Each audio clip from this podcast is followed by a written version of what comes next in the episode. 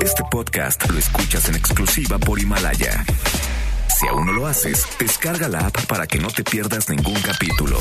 Himalaya.com.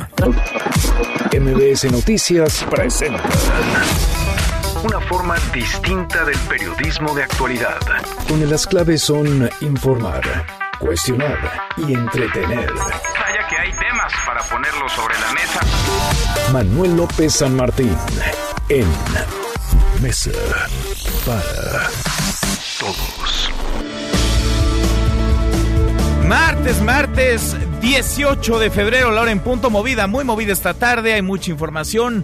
Soy Manuel López San Martín, gracias que ya nos acompaña, acaban de estar como todos los días, como todas las tardes, todas las voces, todas en esta mesa para todos. Que no nos pinten las puertas, que protesten, que se manifiesten, pero de manera pacífica. Eso pide el presidente López Obrador. Que no nos maten, exigen las mujeres a quienes asesinan por el hecho de serlo en nuestro país. Está claro, son dos prioridades diametralmente opuestas, dos visiones dependiendo dónde está cada quien, dos realidades según el sentido de urgencia. En México están asesinando a mujeres, en México en promedio 11 mujeres son asesinadas cada día, violan a una cada cuatro horas, seis de cada diez han sido violentadas en algún momento de su vida y solo en uno de cada 100 casos hay castigo. Aquí en la Ciudad de México, una niña, una pequeñita Fátima de 7 años, fue raptada, torturada, violentada sexualmente, asesinada y sus restos dejados en bolsas negras de basura en un camino de terracería en la alcaldía de Tláhuac. ¿Qué dice el presidente? Protesten de manera pacífica. No nos pinten las puertas. Mucho que poner sobre la mesa esta tarde. Arrancamos con las voces y las historias de hoy. Las voces de hoy. Andrés Manuel López Obrador, presidente de México. Nosotros estamos este, trabajando y desde luego todo el que quiera ayudar para enfrentar los problemas sociales, ayudar en enfrentar problemas de violencia, feminicidio, todo. Mónica, activista contra los feminicidios. Eh, Estamos viviendo una crisis humanitaria. 10 mujeres al día son asesinadas y, y pues al el presidente no le toma la importancia, no, no lo aborda como debería. Familiar de la niña Fátima Cecilia. Las primeras personas que reconocieron a esta vieja fueron este justamente sus hermanos de la niña. Ya después se, se empezó a preguntar y esto, güey, y si lo ubican como esa persona. Fernando Rodríguez, secretario de Estudios y Análisis Estratégicos del PAN. Es verdaderamente lamentable que ante la crisis de violencia feminicida que está padeciendo el país, la titular de la Comisión Nacional de los Derechos Humanos, Rosario Piedra, pues no esté haciendo absolutamente nada. Es un silencio y una omisión cómplices que lo único que nos demuestra es que esta señora eh, solamente está preocupada en defender los intereses del gobierno y no en defender los derechos humanos de las personas. Son las voces de quienes hacen la noticia, los temas que están sobre la mesa y estas, las imperdibles. De hoy le entramos a la información. Entre el dolor, llanto, música de violín, familiares y amigos dan el último adiós a Fátima, la niña de 7 años, una pequeñita que fue raptada, asesinada y cuyos restos fueron encontrados el fin de semana dentro de bolsas de basura en un camino de terracería en la alcaldía de Tláhuac. En estos momentos hay una misa en su casa y a las 4 van a sepultar sus restos en el panteón de Tulyehualco. Bueno, y ya hay un retrato hablado con el rostro de la mujer que se llevó a Fátima de su escuela. Tiene entre 42 y 45 años de edad, mide entre unos 55 y unos 60 metros de altura. Es de complexión mediana, tez morena, cabello largo, lacio, cara redonda. Los teléfonos para aportar cualquier información 55 52 00 9000 y 55 55 33 55 33. La responsable del rapto sería la señora que vendía papitas afuera de la escuela de Fátima. Habla uno de sus familiares. Una. De antemano sí te comento que la mamá ese día llegó tarde por la niña, ya cuando llegó pues no estaba. Dos, la señora esta que se lleva a la niña, nadie de la familia por ningún lado la, la conoce. Más sin en cambio, algunos de los niños que andan ahí por la escuela le identifican como la señora que justamente vende papas afuera de la escuela.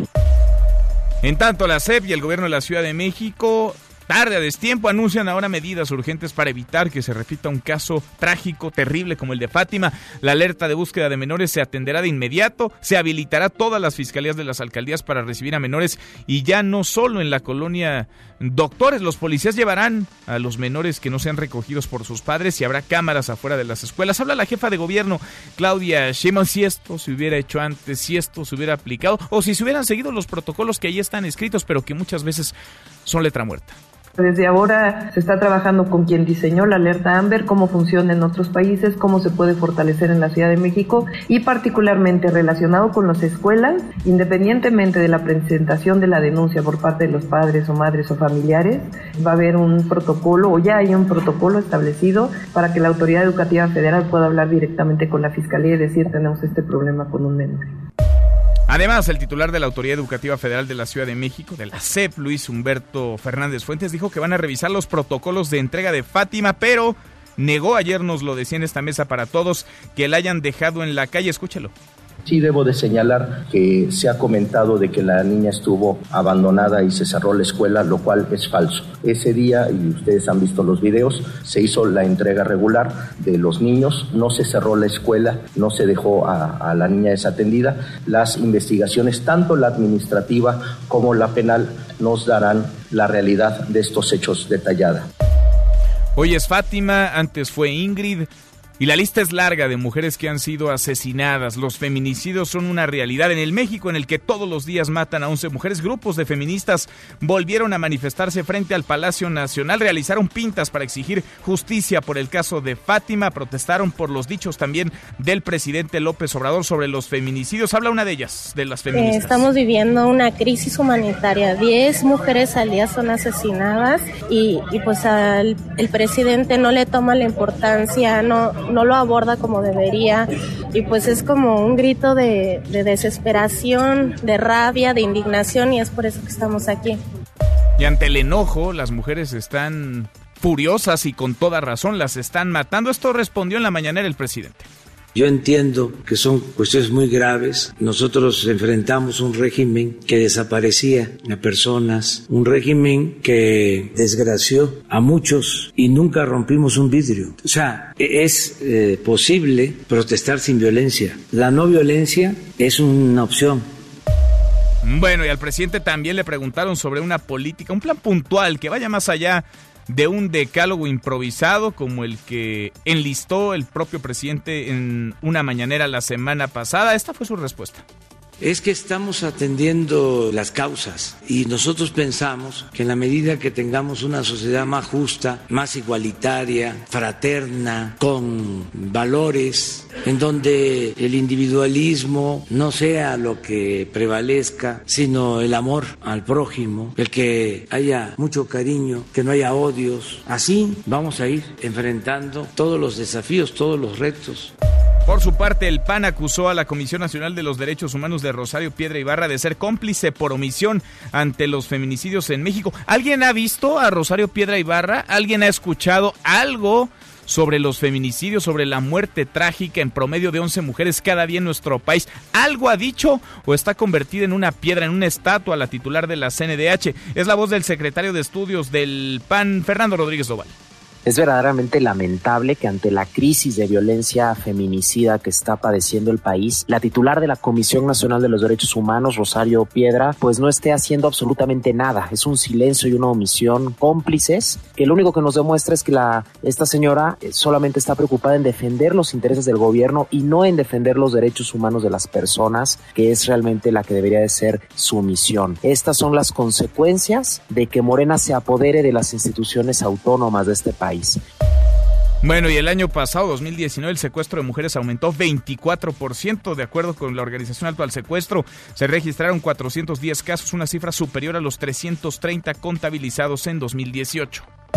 La Cámara de Diputados inició hoy la inscripción de los aspirantes a ocupar las cuatro vacantes, los cuatro asientos para consejero electoral del INE. Bueno, y según cifras preliminares de la Secretaría de Economía, durante el año pasado la inversión extranjera directa subió 4.2%, llegó a casi 33 mil millones de dólares, una buena para la economía.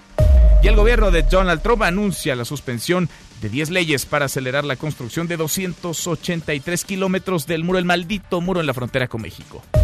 Y en la buena de hoy, porque también hay buenas, investigadores de Nayarit lanzan una aplicación que emite alertas cuando existe riesgo de suicidio en pacientes con depresión. Cuéntanos, Aurora, ¿cómo estás?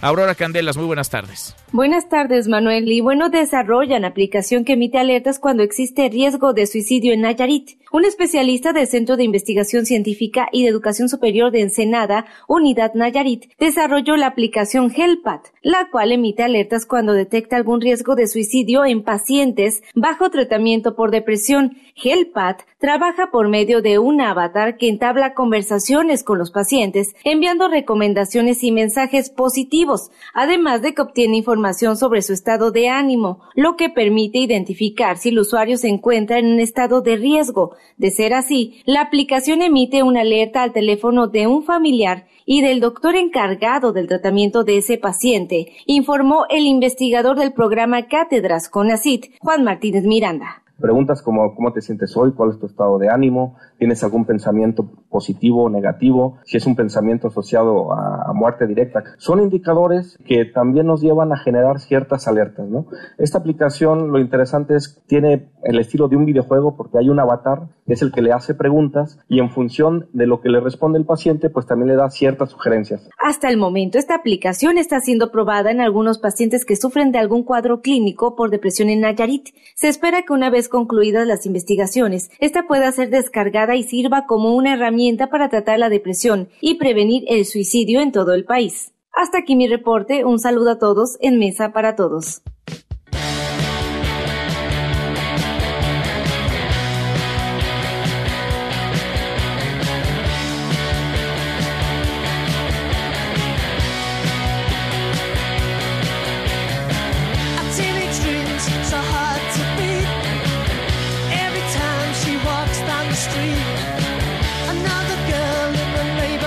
Mi querido Miyagi, José Luis Guzmán, como todos los días en esta mesa para todos. ¿Cómo te va, Miyagi? Muy buenas tardes. Muy bien, Manuel, ¿y a ti? Bien, a ¿Qué?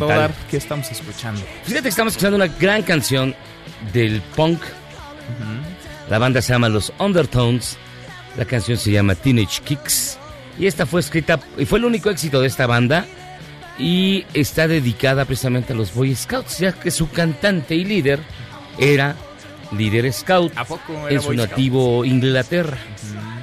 Todo esto viene a cuento porque hoy se declaró que los Boy Scouts están en la bancarrota en los Estados Unidos. Y en peligro de extinción, Amenazan ¿no? con desaparecer. Cada vez hay menos. Ya no sé si está de moda o no, si los chavitos les interesa o no participar como Boy Scouts, pero en algún momento pues, tenían mucho eco, ¿no? Había muchísimos en Estados Unidos y en el mundo. Y en el mundo. Había muchísimos también. De hecho, pues bueno, pues, están en, en riesgo de desaparecer los Boy Scouts, particularmente por eh, los escándalos de abuso sexual, Uy. que no ha sido, digamos, este, no han sido unos cuantos, se han repetido básicamente en varias partes. Y bueno, eh, hay que, hay- esto sirve para recordar que, por ejemplo, este tipo, el cantante, este tipo, ¿eh? el cantante de los Undertones era, Era Boy Boy Scout. Scout. Lennon y McCartney eran Boy Scouts. Ah, sí. De hecho, se conocieron en una, en una fiesta que organizaban precisamente los Scouts, pero ellos no estaban ya dentro del cuerpo de, de Scouts. Tiene toda una filosofía, ¿no? El tema de los Scouts. El más allá- escultismo de sí. Baden-Powell, aunque hay quien lo liga mucho al origen de las juventudes nazis, Ándale. que se inspiraron mucho hasta en los uniformes de Ajá. shortcito Sí. en las juventudes nazis. Vaya usted a saber, yo prefiero dudarlo. ¿Tú nunca fuiste Boy Scout? Sí, fui Boy Scout. Ah, sí. Mira, nada más. Nunca te imaginaría. Era lobesno. No te imaginaría ya aprendiendo a hacer ¿Sabes cuál era mi nombre de batalla? Era, era Kimba, Kimba. porque ¿Y se había un león. Simba. Kimba. ¿Kimba? El original blanco japonés de los 70 Ah, sí, sí, sí. Después ya llegó Simba ya era el del Rey León, El del ¿no? Rey León y se lo fusilaron. Pero bueno, Kimba. todo esto sirve para hablar de los Boy Scouts, los Undertones. Escuchen, esta banda es muy buena. Están en la bancarrota entonces. La bancarrota. Qué cosa. Gracias, Miyagi. Gracias a ti, Manuel. Acá nos escuchamos en un ratito, José Luis Guzmán Miyagi. Hablamos de la violencia contra las mujeres, las mujeres que están indignadas, enojadas, están furiosas y con toda razón en nuestro país las asesinan por el hecho de ser mujeres, por su condición de género, por machismo, por misoginia, por odio. En México miles de mujeres están alzando la voz, lo mismo en las calles que en las redes sociales, y están exigiendo, y qué bueno, todos tendríamos que acompañarlas, todos y todas, alto a la violencia porque las están matando. Las protestas también se han acompañado, hay que decirlo, de la pinta de algunos monumentos, de edificios, de puertas, como las del Palacio Nacional. Ante esto, el presidente ayer y hoy ha pedido manifestarse pacíficamente y tal cual, y lo cito textual, que no nos pinten las puertas. ¿Usted qué opina? ¿Ellas están en su derecho? ¿Deben protestar, pero sin dañar? ¿O el presidente de plano no ha entendido el mensaje, no ha entendido el reclamo. Opine con el hashtag Mesa para Todos, abiertas ya nuestras vías de comunicación. Participe en esta mesa, la Mesa para Todos. Pausa, vamos arrancando.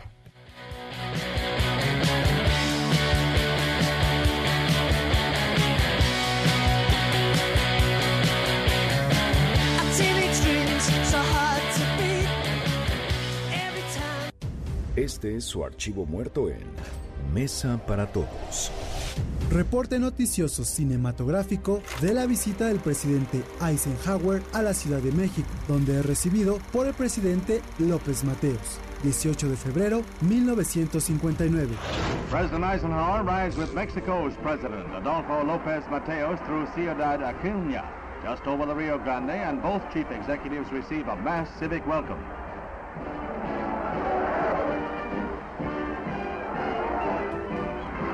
It's one of the high points of Ike's nine-day tour, which coincides with the announcement of a huge dam to be built on the Rio Grande cooperatively by Mexico and the United States. Seguimos, volvemos a esta mesa, la mesa para todos. Un caso ha conmocionado. Es un caso que retrata la realidad que nos está pasando por encima, la realidad que está asesinando mujeres en nuestro país. Una pequeñita de siete años, Fátima, fue raptada, torturada, violentada sexualmente, asesinada y sus restos dejados en una bolsa negra de basura en un camino de terracería en la alcaldía de Tláhuac en la Ciudad de México. Están hechos bolas en la Fiscalía General de Justicia en la Ciudad de México, hechos bolas también en el gobierno capitalino, hechos bolas en el gobierno federal, rebasados por la propia realidad. Justo ahora Ernestina Godoy, la fiscal general de la Ciudad de México, da una conferencia. Juan Carlos Alarcón, tú estás ahí. Juan Carlos, cuéntanos cómo estás. Muy buenas tardes. Efectivamente, Manuel, gracias. Eh, muy buenas tardes. Y son puntos fundamentales los que ha abordado la fiscal general Ernestina Godoy en relación al caso de Fátima Cecilia. El primero de ellos es que se llevará a cabo esta tarde aquí en la Fiscalía una videoconferencia, será de manera privada con el coordinador internacional de Alerta Amber. El propósito verificar los protocolos de actuación, los protocolos de búsqueda, de alertamiento para la localización de menores extraviados ausentes.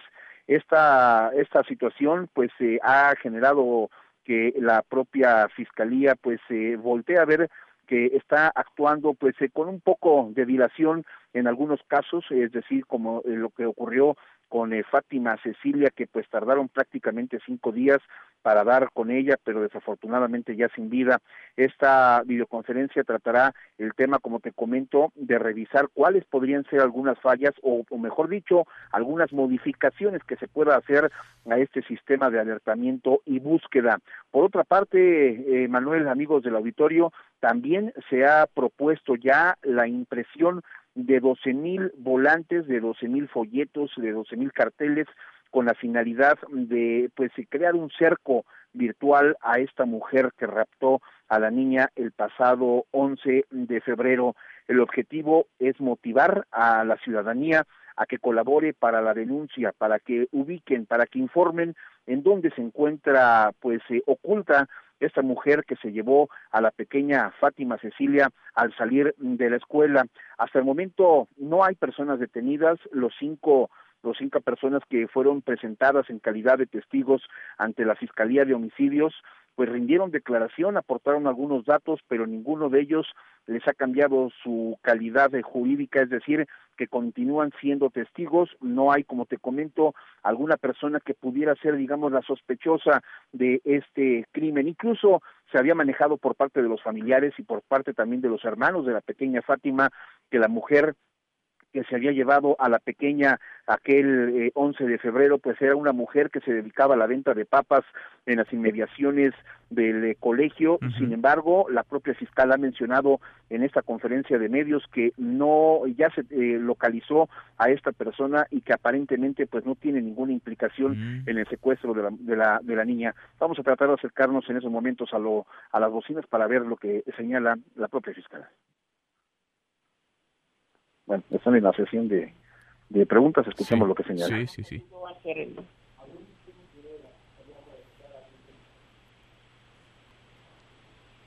Bueno, retomamos nuevamente, están en esta sesión de, de preguntas y es que pues ha sido precisamente una situación bastante eh, pues eh, movida durante las últimas horas por parte de la propia fiscal comenta ella incluso que ella ya se puso al frente del Ministerio Público para coordinar estas investigaciones y ha mencionado que se garantiza la captura de todos los implicados y llevarlos también ante los eh, tribunales para que sean enjuiciados y posteriormente pues eh, penalizados. Eh, esta conferencia inició apenas hace algunos minutos con esos dos anuncios importantes. Primero de ellos, como te comento, la videoconferencia con el coordinador internacional de alerta Amber y la segunda, este cerco que pretende informarle a esta mujer con la publicación de folletos y carteles en la zona donde ocurrieron los hechos y en otros puntos de la ciudad y sobre todo en el transporte público. Manuel. Bueno, vamos a mantenernos pendientes entonces lo que se había esbozado como una primera responsabilidad en torno a quien vendía papitas, una señora que vende papitas afuera de una primaria como las hay afuera de cualquier escuela en esta capital y en otras ciudades. Juan Carlos, se descarta, esa mujer está localizada y no tiene nada que ver con la desaparición y después la muerte, el asesinato de Fátima. Pues no, de acuerdo a lo que comenta la propia fiscal es que ya se localizó el fin de semana, se le interrogó, se llevó incluso a la fiscalía para practicarle. Pero ¿de dónde pues, salió el- esta versión entonces, Juan de Carlos? los niños, de los hermanos de Fátima. Mm. Los hermanos de Fátima, según lo que me comentan los propios familiares, al momento en que ellos tuvieron, pues ya digamos, el retrato hablado, las imágenes de las cámaras de seguridad eh, de la zona, eh, y que pudieron tener el acercamiento del rostro de esta mujer, en inmediato mencionaron que se trataba de la mujer que vendía papas afuera de la escuela. La fiscal dice que ya la localizaron, que ya la entrevistaron, pero que pues eh, los eh, datos que arrojó en esa entrevista no les hace suponer que se trate de la persona implicada en la desaparición de la pequeña de siete años de edad. Bien, Juan Carlos, seguimos con, en contacto contigo. Gracias. Buenas tardes. Muy buenas tardes, Adrián Jiménez. Adrián, ahora sí se anuncian medidas, ahora sí van a reforzar los protocolos, ahora sí, después del terrible asesinato de Fátima, una pequeñita de siete años. Cuéntanos, muy buenas tardes, Adrián Jiménez.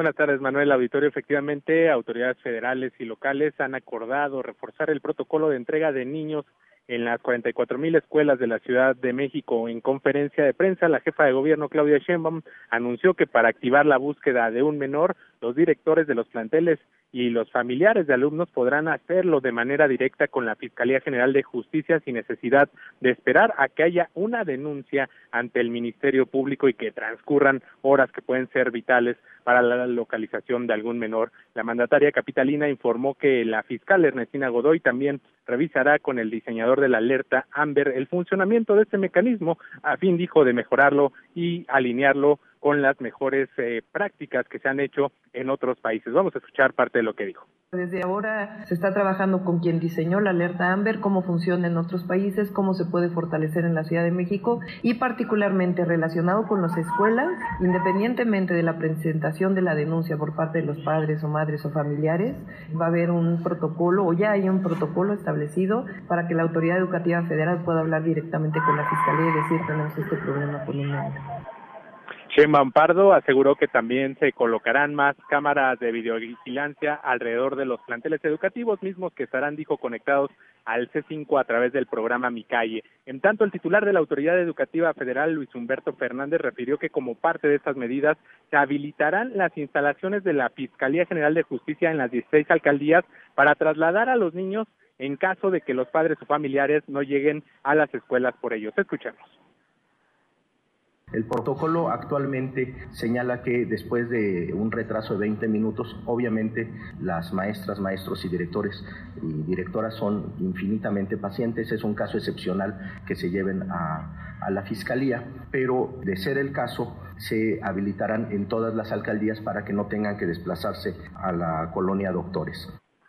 Además, el funcionario reconoció que existen limitaciones en las instituciones educativas, sin embargo, señaló que también hace falta una cultura de autocuidado, por lo que es injusto decir, dijo, que no hay trabajo de las autoridades en esta materia. Por su parte, la jefa de gobierno refirió que cada año se revisarán los resultados de las políticas y acciones para erradicar la violencia en contra de las mujeres. En este sentido, puntualizó que si se requiere hacer más, se hará, pues se busca, dijo, terminar con la violencia en contra de las mujeres y hacer una ciudad más segura. Manuel Auditorio, es la información que... Bueno, pura narrativa, puro discurso, puro bla, bla, bla. Gracias, Adrián. Muy buenas tardes, seguimos pendientes. Muy buenas tardes, después del asesinato terrible, trágico, del rapto primero, de la violencia contra una menor, una niña de siete años, su asesinato, el dejar sus restos tirados, abandonados en una bolsa de basura. Ahora sí las autoridades van a revisar los protocolos, ahora sí las autoridades van a hacer como que resuelven, como que trabajan, ahora sí todos los esfuerzos están abocados a mejorar lo que se debió haber observado y perfeccionado desde antes, justamente para evitar la tragedia. El caso de Fátima retrata la descomposición, pero está, por desgracia, lejos de ser el único y el último. Le agradezco mucho a Juan Martín Pérez, el director ejecutivo de la Red por los Derechos de la Infancia en México, el director ejecutivo de Redim. Juan Martín, ¿cómo te va? Muy buenas tardes. Buenas tardes, Manuel. Muchísimas gracias por esta oportunidad. Al contrario, gracias a ti. El drama, los menores y las menores, ¿son víctimas? ¿En qué dimensión, en qué tamaño de la violencia hoy en nuestro país? Pues mira, es em, el caso de Fátima es un retrato del fracaso del Estado para proteger a su niñez y las estadísticas oficiales son evidencia pública, son elementos para tomar decisiones que tristemente son ignorados y por ejemplo el INEGI da cuenta que 8 de cada 10 niños, niñas y adolescentes ya no pueden ir a la calle, ir a la escuela o a un parque solos por miedo a la inseguridad. Y claramente el caso de Fátima lo ratifica. Hemos comentado contigo en otros espacios también los datos oficiales de 3.6 homicidios diarios y siete desapariciones de niños, niñas y adolescentes todos los días y altas tasas de impunidad. De cada 100 carpetas de investigación donde los niños y niñas son víctimas, sin considerar toda la cifra negra que no se denuncia por falta de confianza, de esas 100 carpetas de investigación, solo tres alcanzan algún tipo de sentencia condenatoria o proceso. Eh, claramente es un país peligroso para niños y niñas y que está llevando a que pues las familias tomen estas decisiones de encerrarlos, pero lamentablemente va en sentido contrario. No solamente les privan de libertad, sino que ya no los conocen sus comunidades, no tienen redes de protección y se vuelven paradójicamente más vulnerables al estar pues encerrados y expuestos mucho tiempo a pantallas. Y un país, eh, Juan Martín, donde las autoridades lo hemos conversado en otros momentos, en otras ocasiones, rara vez miran, voltean a observar a las niñas, a los niños. Ahora sí, pero porque la presión está, vaya, durísima, como hoy Express en las redes sociales, pero desde que comenzó el sexenio y desde antes, desde otros gobiernos y otros sexenios, rarísimo es que se tome como prioridad a las niñas, a las niños, a los niños y a los adolescentes. Efectivamente, mira, eh, hemos estado insistiendo que esta administración tiene concentrado todo su esfuerzo en 25 proyectos prioritarios y como lo anticipamos, ninguno tiene que ver con niños y niñas. Y precisamente eh, el 6 de enero estuvimos en Palacio y después con la secretaria de Gobernación insistiendo en la urgencia de construir un proyecto prioritario 26 que pueda construir una estrategia nacional que prevenga y frene la violencia armada contra niños y niñas, porque hace ya mucho tiempo son víctimas directas. Eh, me refiero al reclutamiento forzado, la desaparición, homicidios dolosos y feminicidios que están, pues, literalmente incontrolables. Y destacabas tú algo importante respecto a esta gravedad del hecho, no solamente asesinar a la niña, sino, según lo que se ha dicho por las autoridades, su cuerpo mutilado y expuesto en la vía pública en una bolsa de basura. Y nos da cuenta, como en el caso de eh, esta joven mujer, Ingrid, la semana pasada, que llegamos a niveles de barbarie y que solamente son explicables por la ausencia de Estado, porque no se cumple con la ley, porque están más preocupados en cuidar su imagen y en las apariencias que cumplir literalmente con la ley. Es un poco absurdo que planteen la, las alertas Amber inmediatas, porque eso no tiene nada que ver con lo que la ley sobre desaparición establece, que se refiere a la búsqueda inmediata en vida y a la creación de un protocolo de búsqueda que no existe. Ahora mismo están trastabillando sin poder explicar qué hicieron para buscar a la niña y como sabemos es la propia familia quien consiguió eh, con comerciantes de la zona muchas de las grabaciones han denunciado los obstáculos que tuvieron para poder eh, presentar eh, una denuncia y que se hicieran las investigaciones. Claramente hay omisiones y ¿sabes cuál es el tema, Manuel de Fondo? Que si no se reconoce, no hay posibilidad de cambiarlo. Y se tiene entonces la política de avestruz o la política de Palacio de crear un mundo eh, como el de José Alfredo Jiménez, un mundo raro donde todo el mundo es feliz y no tiene que ver con los indicadores de país, con la vida cotidiana que viven pues los habitantes de este mundo real, de este México eh, sangrante y doloroso, adolorido, y creo que es ahí donde tenemos todas y todos que, pues en tanto aparece el Estado, en tanto tenemos eh, acciones de, de, política pública, pues comenzar a cuidar todas y todos a los niños y niñas que son los que tristemente están pagando eh, estas malas decisiones. Sin duda, absolutamente la ausencia de Estado, un Estado estacionado en el lugar común que dice muy poco y hace mucho menos, un drama sobre otro. Juan Martín, vamos a seguir platicando el tema, te agradezco como siempre. Fuerte abrazo, gracias. Eh, Igualmente, muy buenas tardes. Ha confirmado la Fiscalía General de Justicia de la Ciudad de México que Fátima, esta pequeñita de siete años, tenía signos de abuso sexual y de tortura según los resultados de la necropsia. Y mientras...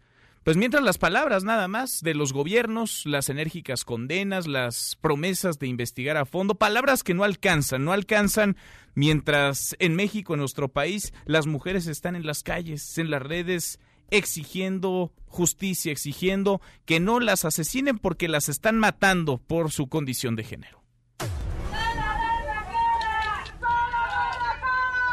Allá afuera están gritando mujeres. ¿Por qué? Porque llevamos más de 250 feminicidios en lo que va del, 2010, del 2020. ¿Por qué no existe una fiscalía especializada para el tema del feminicidio?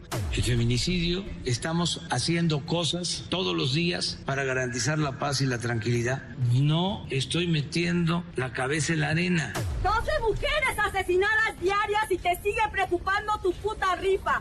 Si estamos aquí es porque estamos pidiendo justicia, estamos pidiendo seguridad, que es lo que él debería de garantizarnos. Para eso quería ser presidente. Nos están matando por el hecho de ser mujeres. Urge a un gobierno de tiempo completo que deje de estar pensando en rifas. Somos muchas mujeres las que están siendo muertas. Ya murió Ingrid, hoy es Jocelyn. ¿Cuántas más?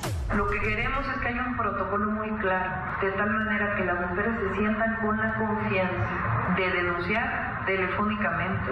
Nosotros no somos muñecas que nos van a destrozar y que nos van a despedazar como quieran. ¡Justicia para Fátima!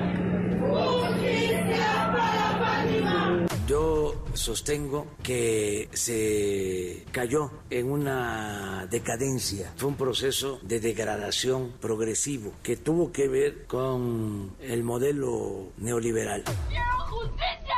¡Que a la justicia! Quiero insistir en que lo más importante para nosotros como Fiscalía es hacerle justicia a Fátima.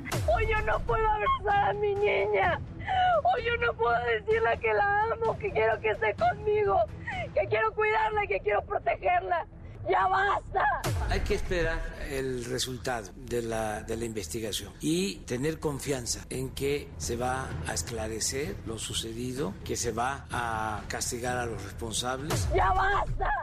Ya basta, basta ya porque la impunidad cobija, rodea, envuelve a prácticamente el 100% de los casos. Uno de cada 100 se castiga. En uno de cada 100 hay sanción. El presidente pide que no pinten las puertas del Palacio Nacional, se lo pide a las mujeres. Ellas, ellas exigen que no las maten. Son dos prioridades diametralmente opuestas, son dos visiones, son dos realidades, dependiendo, claro, el sentido de urgencia de cada uno. Hoy de nuevo a las afueras del Palacio Nacional hubo protestas. Nora Bucio, Nora, cuéntanos, buenas tardes.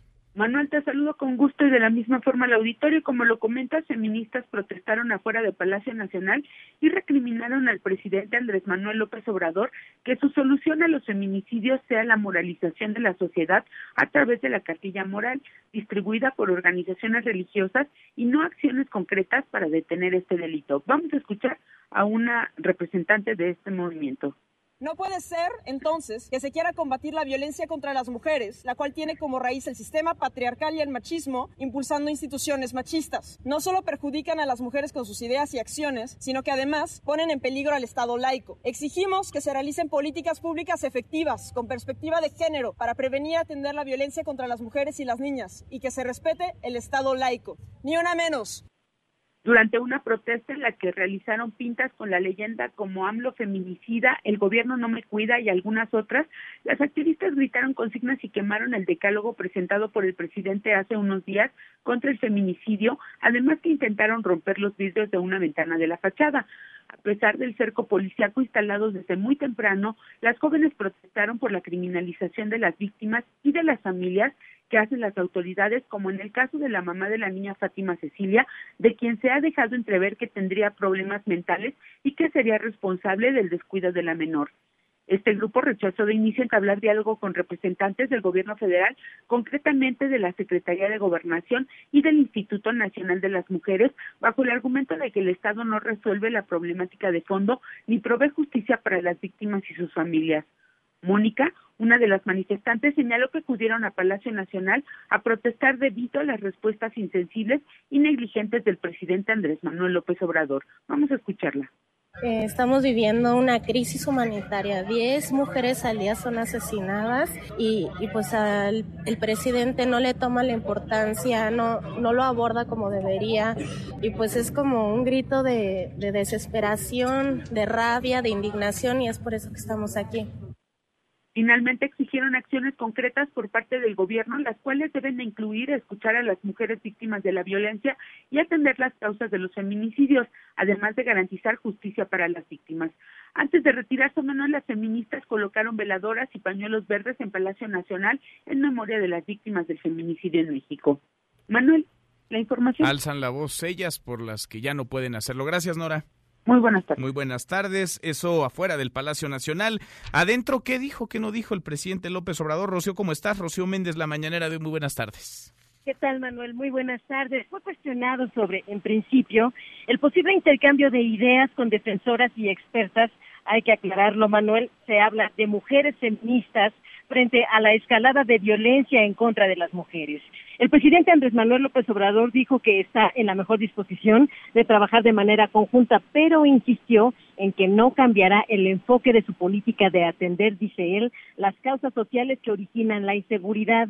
También criticó que gobiernos anteriores se ponían frente a medios a decir que no les temblaría la mano para endurecer acciones en contra de la delincuencia, pero agregó el presidente López Obrador, la ley es la ley y se cumple. También subrayó que se están reforzando las acciones de vigilancia y profesionalización de la policía con el apoyo de la Guardia Nacional, el Ejército y la Marina, pero subrayó, lo más importante es lograr una sociedad mejor, no vamos a cambiar la política, seguiremos en ello, aunque lleve tiempo a punto. Vamos a escucharlo. Hay que esperar el resultado de la investigación y tener confianza en que se va a esclarecer lo sucedido, que se va a castigar a los responsables. Hay mucho oportunismo, sopilotean. Entiendo pues de que en una circunstancia de esta haya una exigencia de justicia, además es lo que se debe de hacer, es lo mínimo, pero no debe actuarse con oportunismo. Lo que estamos padeciendo es el fruto podrido de esa política de saqueo. Vamos nosotros siempre a respetar el derecho a disentir, pero vamos a defender nuestra postura recalcó Manuel que hay estas garantías ante las protestas como los reclamos que ya nos relataba Nora Bucio a las puertas del Palacio Nacional por la muerte de la niña Fátima, pero el presidente López Obrador insiste en que su gobierno está trabajando, que no habrá impunidad en ningún caso e incluso consideró positiva la creación de una fiscalía especial para atender y erradicar el feminicidio en México. Vamos a escuchar. Corresponde a los gobiernos de los estados, a la Fiscalía General yo lo veo muy bien y todo lo que se haga para conseguir la paz y la tranquilidad. Lo vemos muy bien y vamos a seguir ayudando en todo. Tenemos que ir cambiando y ya inició la transformación y todos estamos haciendo un esfuerzo, nada más que se solapó por mucho tiempo la corrupción y problema que se soslaya estalla. Manuel, es el reporte al momento. Bueno, no termina de acusar de recibido el presidente López Obrador. Gracias, Rocío.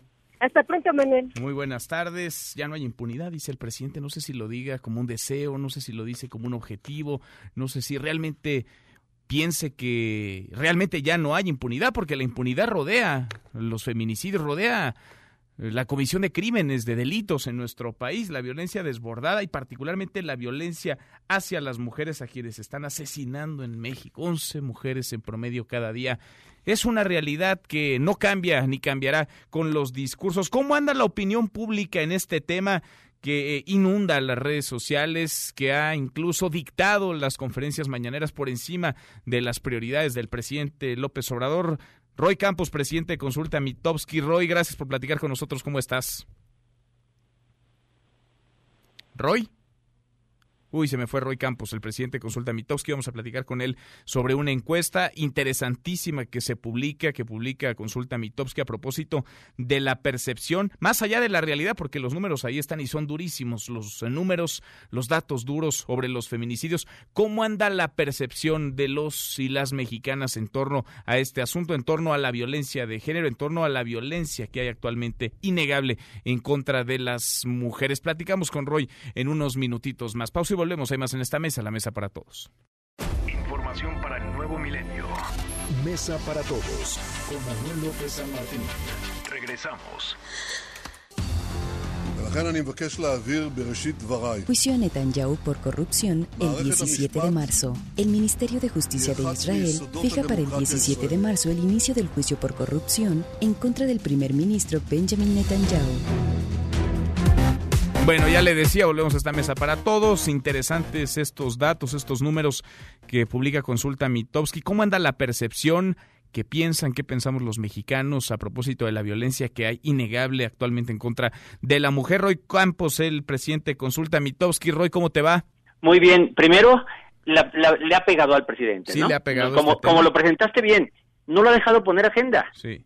O sea, a ver, primero lo del avión no pudo, la cena no pegó y la detención de, de Lozoya pues le duró nada porque los feminicidios y las quejas de los feministas pues se impusieron, ¿no? La realidad es el muro que se le impone. Y se le nota molesto cuando le cambian la Sí, agenda, cuando alguien pues, dicta la agenda. Mira, al, al menos incómodo, ¿no? No es de lo que él quiere. A ver, todos los presidentes se molestan de que la agenda no sea la que él quiere.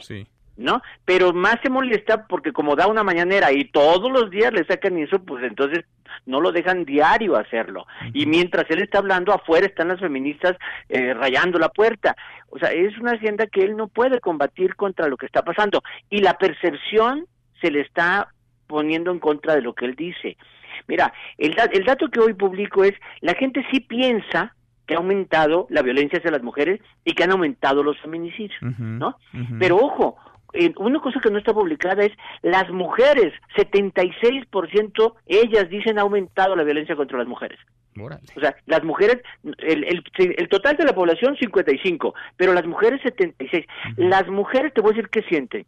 Sienten un apoyo total a lo que está pasando, te dicen ha aumentado la violencia, eh, no ha re- sí, sí da resultados estarse quejando, hay que quejarse, eh, pero el gobierno no ha hecho nada, apoyan que se le increpe al presidente, in- apoyan que se cierren escuelas, o sea, las mujeres sí hay como un sentimiento de apoyo, pero son las que rechazan más la violencia. Mira, qué interesante. O sea, el les da miedo el vandalismo. O sea, los hombres son los que apoyan la parte del vandalismo, lo de medios de comunicación quejarse, y las mujeres son las que apoyan que existe ese movimiento. Me llama la atención. La violencia que existe actualmente en contra la mujer ha aumentado 54.5%. Dice que sí. Sigue igual 23.9% y solo el 4% asegura que que ha ha bajado. disminuido. Solamente el 4%. Sí, Ahora, sí, sí. hay, hay, hay eh, reactivos en donde la opinión pública está dividida. En el tema de los feminicidios, considera que hoy en día las autoridades tienen la misma actuación de siempre, 47.6%, ponen más atención,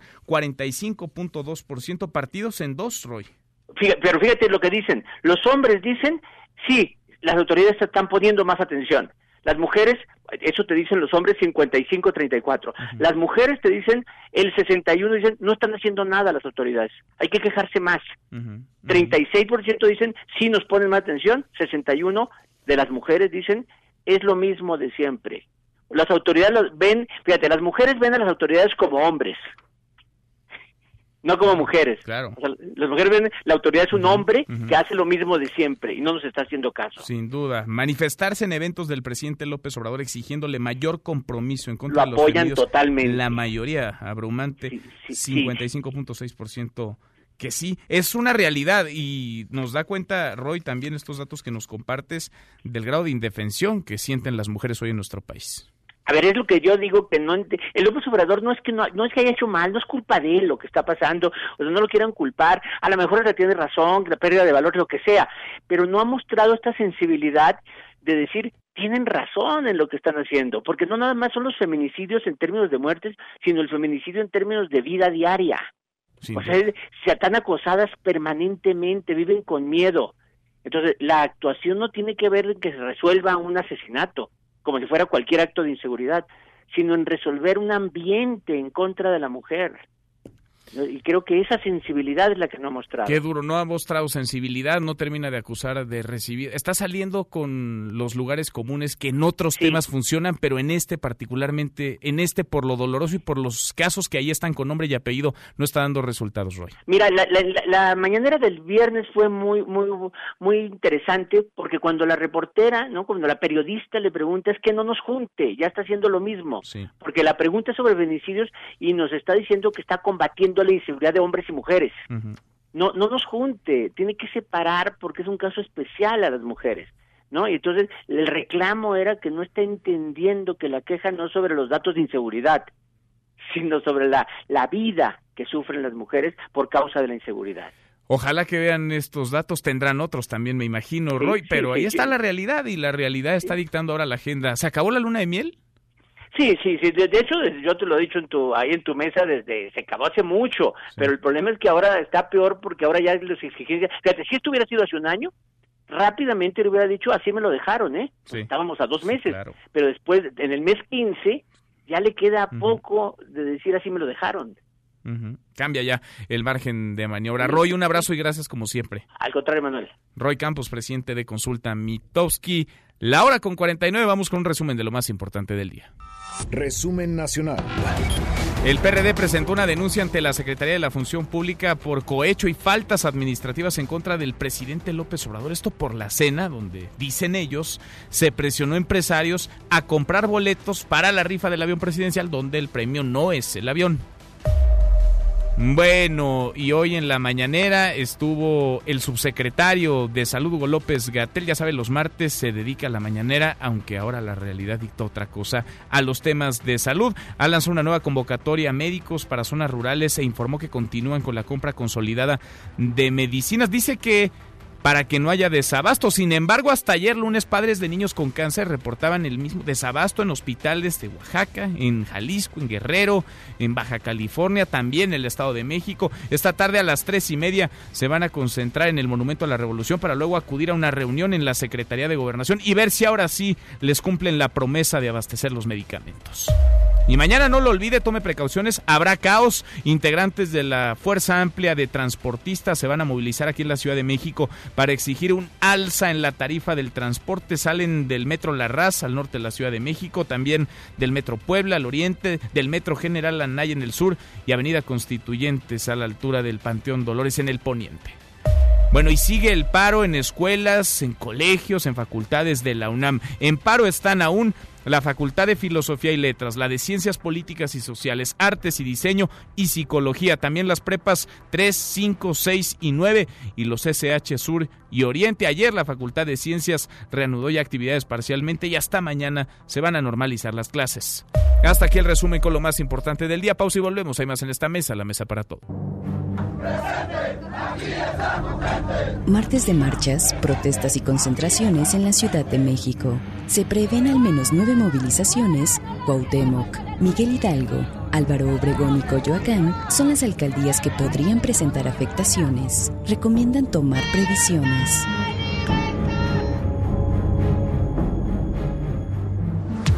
Los numeritos del día. Citlali Saenz, Citlali, qué gusto saludarte, ¿cómo estás? Hola Manuel, buenas tardes a ti, buenas tardes también a nuestros amigos del auditorio. Están perdiendo en este momento los principales indicadores. El Dow Jones Industrial retrocede 0.52%, el Nasdaq también pierde 0.45% y sigue esta tendencia negativa. El S&P BMW de la Bolsa Mexicana de Valores muestra una baja de 0.09%, se coloca en 44.972.20 unidades. En el mercado cambiario, el dólar de ventanilla bancaria se compra en 18 pesos con 8 centavos, se vende en 18 pesos con 92 el euro se compra en 20 pesos con 3 centavos, se vende en 20 pesos con 6 centavos. Manuel, mi reporte al auditorio. Gracias, muchas gracias, Itlali. Muy buenas tardes. Buenas tardes. Vamos cerrando esta primera hora. Le preguntamos hoy en esta mesa para todos. En México, miles de mujeres están alzando la voz, lo mismo en las calles que en las redes sociales, para exigir un alto a la violencia porque las están matando. Algunas de estas protestas se acompañan de la pinta de monumentos, de edificios, el presidente ha dicho ayer, hoy lo repitió, que les pide manifestarse pacíficamente e incluso mencionó que no le pinten las puertas del Palacio Nacional. ¿Usted qué opina? Así va nuestra pregunta de hoy. El 54% el presidente no entiende el reclamo, el 32% deben protestar las mujeres pero sin generar daños o el 14% están en su derecho. Siga participando. Hashtag Mesa para Todos en nuestra cuenta de Twitter, arroba MBS Noticias. Saludos a nuestros amigos de Ciudad Juárez, Chihuahua. Ya nos escuchan a través de Radionet en el 1490 de AM. Pausa, volvemos con la segunda de esta mesa, la Mesa para Todos. No te levantes. Podrías perder tu lugar en la Mesa para Todos con Manuel López San Martín. Regresamos. Um, les pega con todo. Trout pide más castigos. Los Astros deberían recibir un castigo más severo por cometer trampa, señaló Mike Trout, tres veces jugador más valioso de la Liga Americana, al cuestionar la sanción que Grandes Ligas impuso a Houston por el escándalo de robo de señales.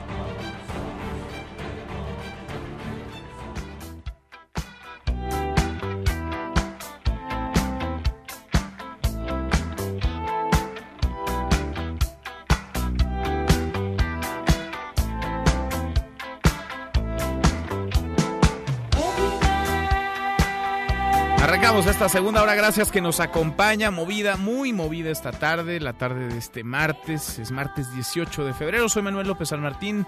Revisamos las redes, cómo se mueven las cosas. En Twitter de las redes, esta mesa, la mesa para todos. Caemos en las redes.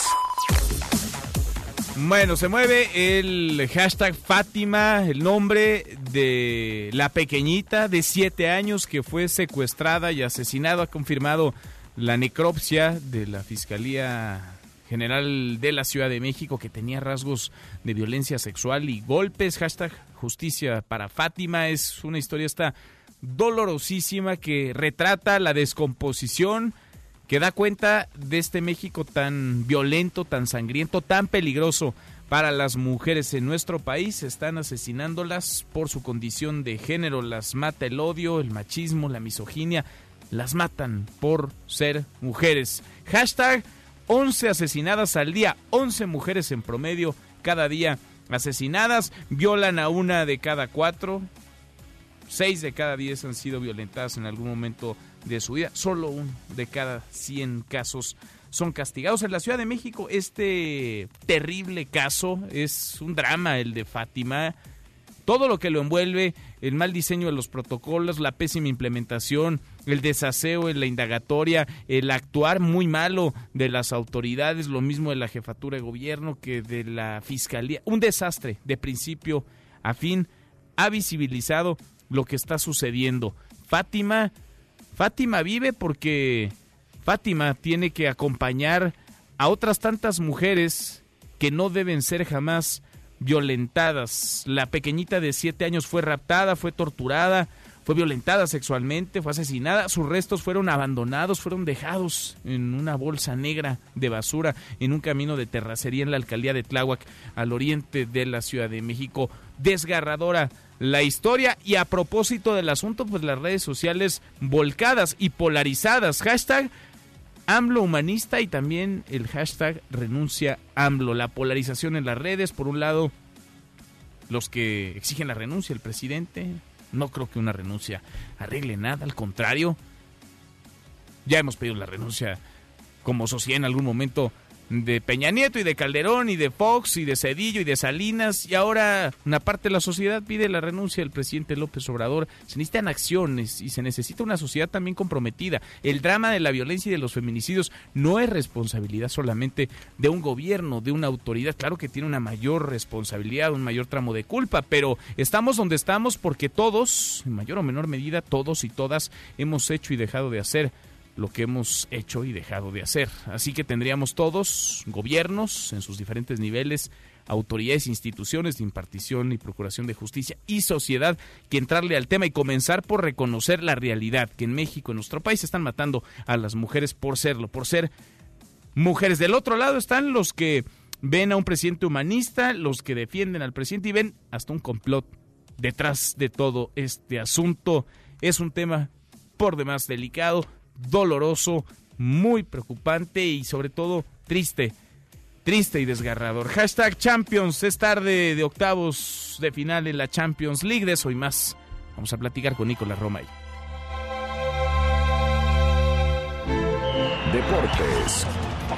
Con Nicolás Romay. Querido Nico, qué gusto saludarte. ¿Cómo estás? Bien, Manuel, con el gusto de saludarte a ti y a toda la audiencia de mesa para todos. Lo dices muy bien. Octavos de final de la UEFA Champions League y el Atlético de Madrid ya le está ganando 1 por 0 al Liverpool. Después de cuatro minutos ya anotó el Atlético de Madrid, así que empieza moviéndose las cosas en Madrid. Eh, interesante, una de las fortalezas del Atlético de Madrid, la táctica fija, cómo juegan con el balón parado y después de un rebote termina marcando el primer tanto del partido. Así que festeja eh, el Atlético de Madrid porque enfrentan al actual campeón de, de la Champions League. O sea, el Liverpool es uno de los equipos candidatos siempre al título. Sin duda.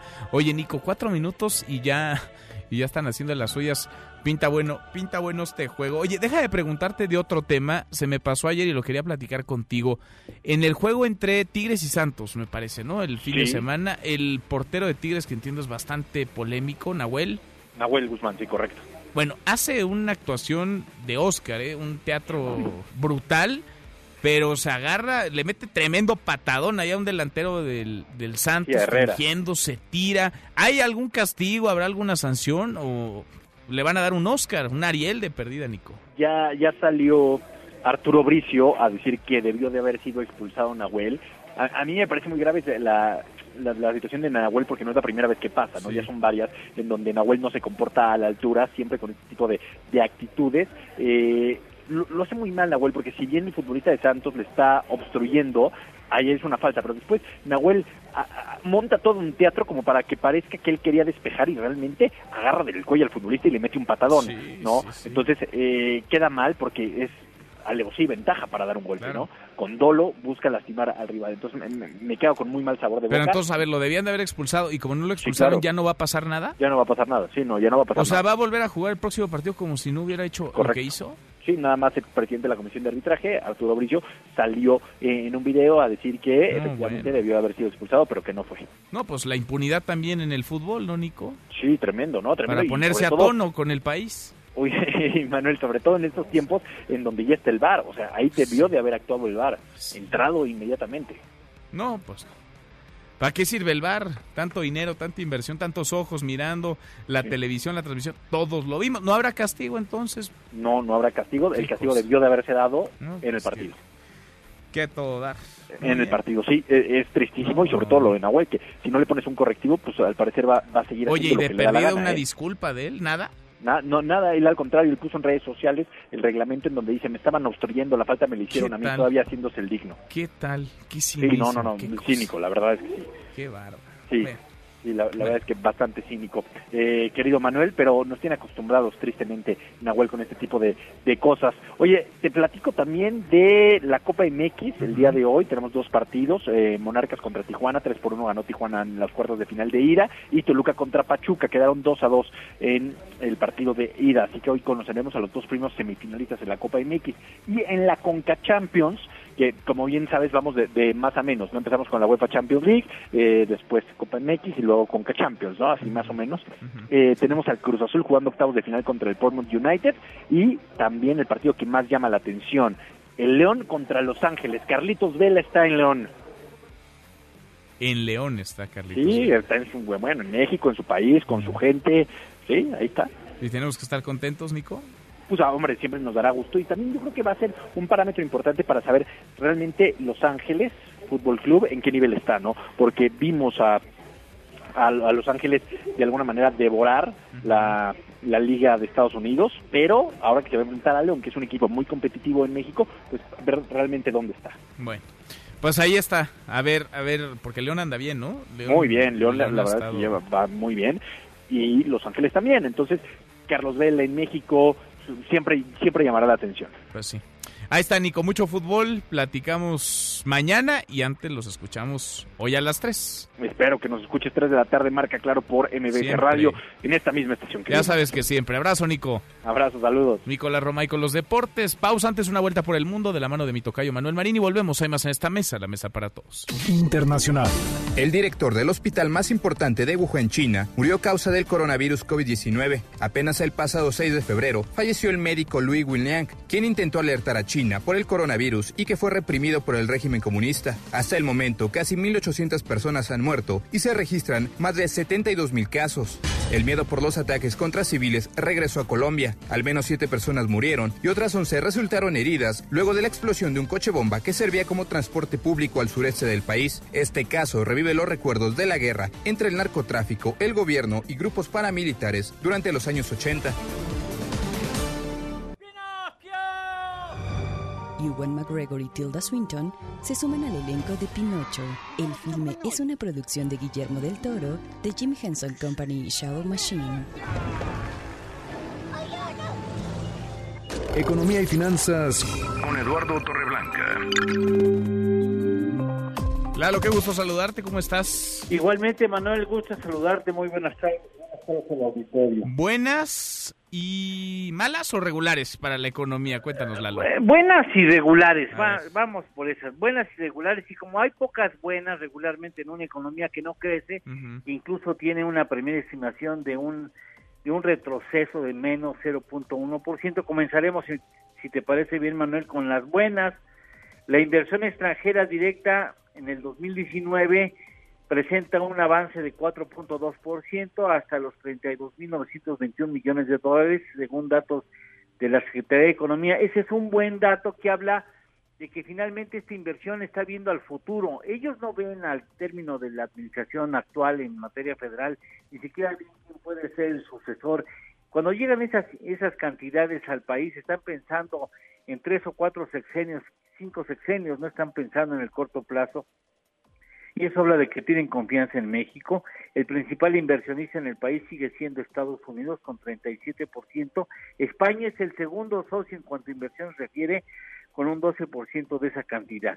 Otra que puede ser buena, bueno, las remuneraciones de los trabajadores, eh, empleados y trabajadores en general, obreros, eh, en promedio de la industria manufacturera avanzan 2.8%, es importante en 2019 eh, en, el sector eh, manufacturero, el sector obrero gana en promedio 3.6% más, el salario mínimo ya sabemos 20%, en, 30, en dos años prácticamente el 36%, y me parece que eso es, una, mm, es un buen dato.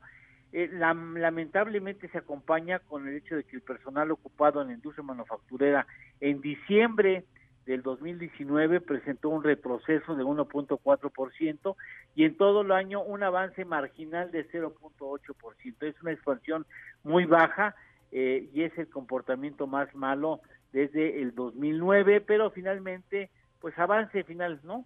Y al final es un avance y sigue siendo relativamente bueno, pero eh, el avance es muy poco en realidad. Muy muy poco, vaya, con una economía como ya dices Lalo, que está estancada, que no se mueve, pues lo que sea es ganancia. ¿Tenemos postre Lalo? Por supuesto que sí. Un billete puede almacenar hasta 17 días y se ha hecho el conteo científico 100 cepas de bacterias. Por eso el gobierno de China ha puesto en cuarentena algo así como el equivalente a 573 millones de dólares en yuanes, digamos, tienen cuarentena el equivalente en yuanes a 573 millones de dólares y podría llegar a destruir ese dinero si se comprueba que está muy contaminado del virus, del coronavirus. Del coronavirus, qué cosa, ¿eh? sí, pues sí, va de mano en mano, evidentemente ahí se queda hasta lo que no nos imaginamos. 17 días, 17 días de vida en un billete. Lo que no traeremos en nuestras carteras, Lalo. sí, ¿verdad? traeremos. Un abrazo. Igualmente, Manuel, gusto en saludar. Igual, muy buenas tardes. Gracias, Eduardo. En Mesa para Todos, Diana Bernal. Diana, qué gusto saludarte, ¿cómo estás? Manuel, ¿cómo estás? Qué gusto, muy buena tarde para ti y para la audiencia. Gracias, muchas gracias, muy buenas tardes. Impuestos, más impuestos, impuesto a la herencia, las herencias, cuéntanos, Diana.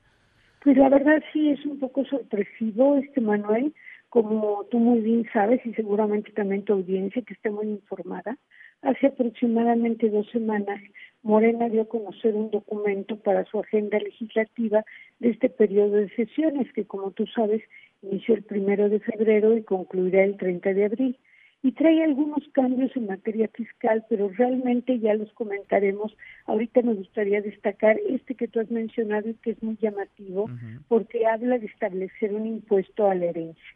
Como sabemos en México, pues la herencia no está grabada, o sea, cuando tú heredas a tus hijos, a tus descendientes, pues no tienes por qué, no tienen por qué ellos, los herederos, pagar impuestos. ¿Por qué?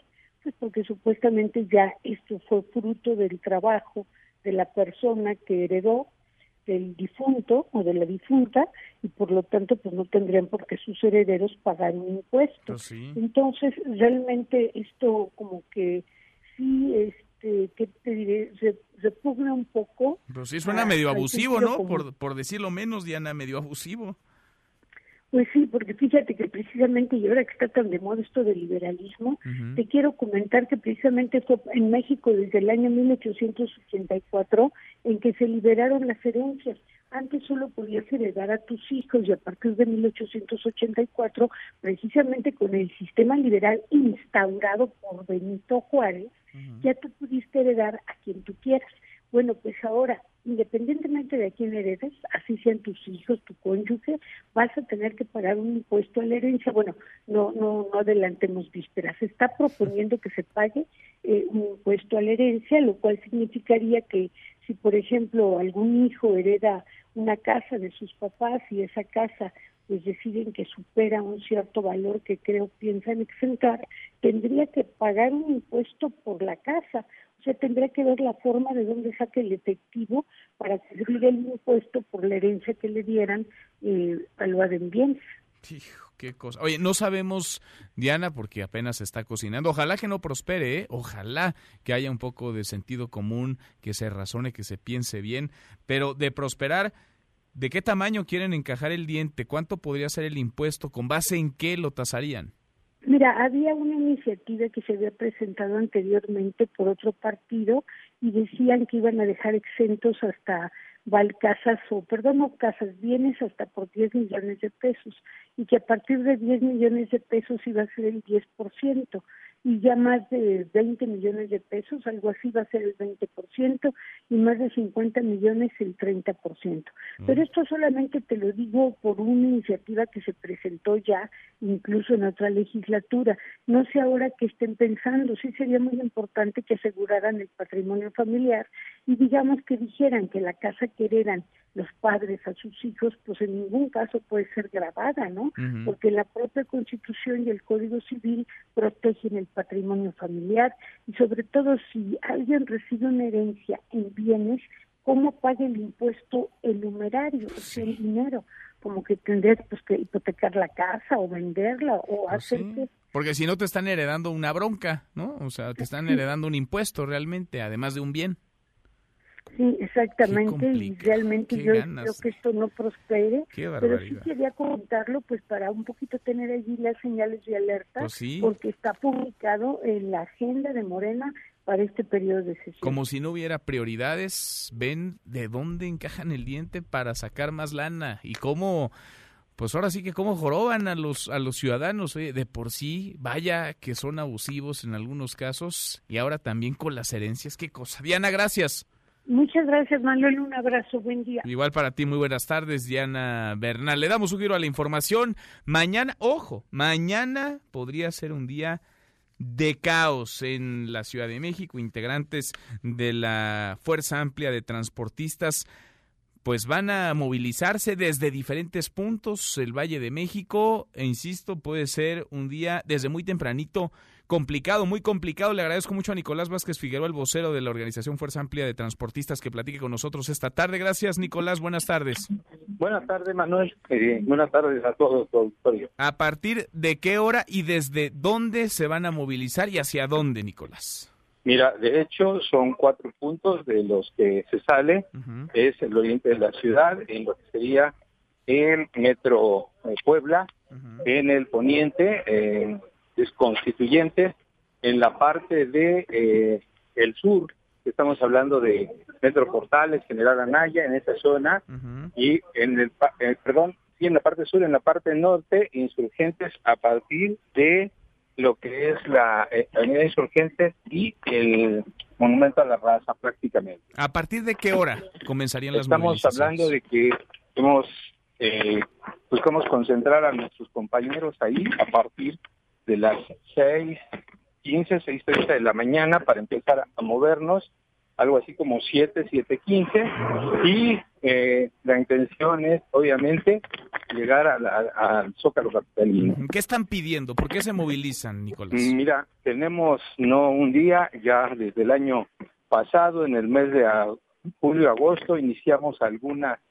eh, ruedas de prensa, incluso alguna manifestación el día 3 de septiembre, en donde le venimos solicitando al gobierno de la ciudad un incremento en el pago del, transporte, el costo de transporte de dos pesos, abiertos obviamente al diálogo, porque por ahí nos llegó a comentar el secretario de Movilidad, Andrés Layuz, que había formas de poder eh, tener mayores ingresos sin que se diera un incremento a la tarifa. Hemos estado esperando las propuestas que pudiera realizar y hasta este momento no se ha dado ninguna. En la semana pasada y antepasada realizamos igual otras ruedas de prensa, pues eh, buscando ese diálogo, pero la verdad es que no, no hemos tenido ninguna respuesta. No han tenido respuesta. ¿Ustedes piden un incremento de dos pesos en, en la tarifa como mínimo?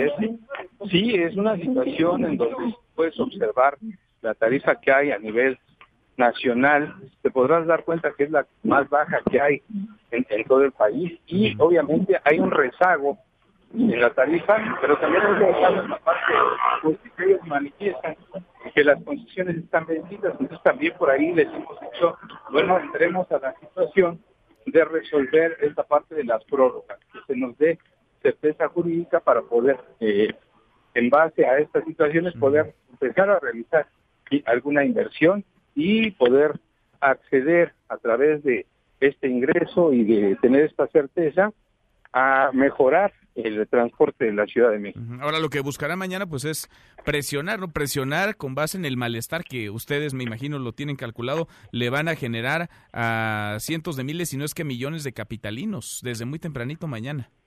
Mira, eh, nosotros hemos manifestado que, digo, va desafortunadamente no causa otra situación más que molestia.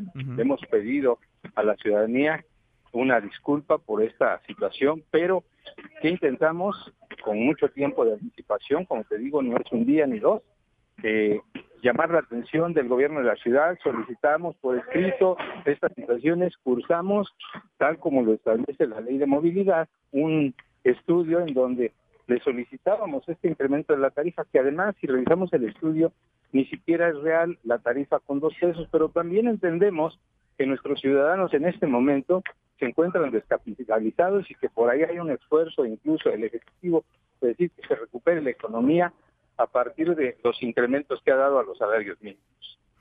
Bueno, pues va a ser un día difícil, muy difícil. Desde las 6:15 de la mañana nos adelanta, se van a estar movilizando. ¿Cuántos, ¿Cuántos transportistas están representados en esta organización y cuántos mañana se podrían movilizar? En esta organización están representados eh, aproximadamente 8.000 transportistas, no son todos, hay que decirlo con claridad, ha manifestado el gobierno esta situación. Y eh, mañana es una situación nosotros decimos que es simbólica, prácticamente participan mil unidades con sus operadores y obviamente el contingente.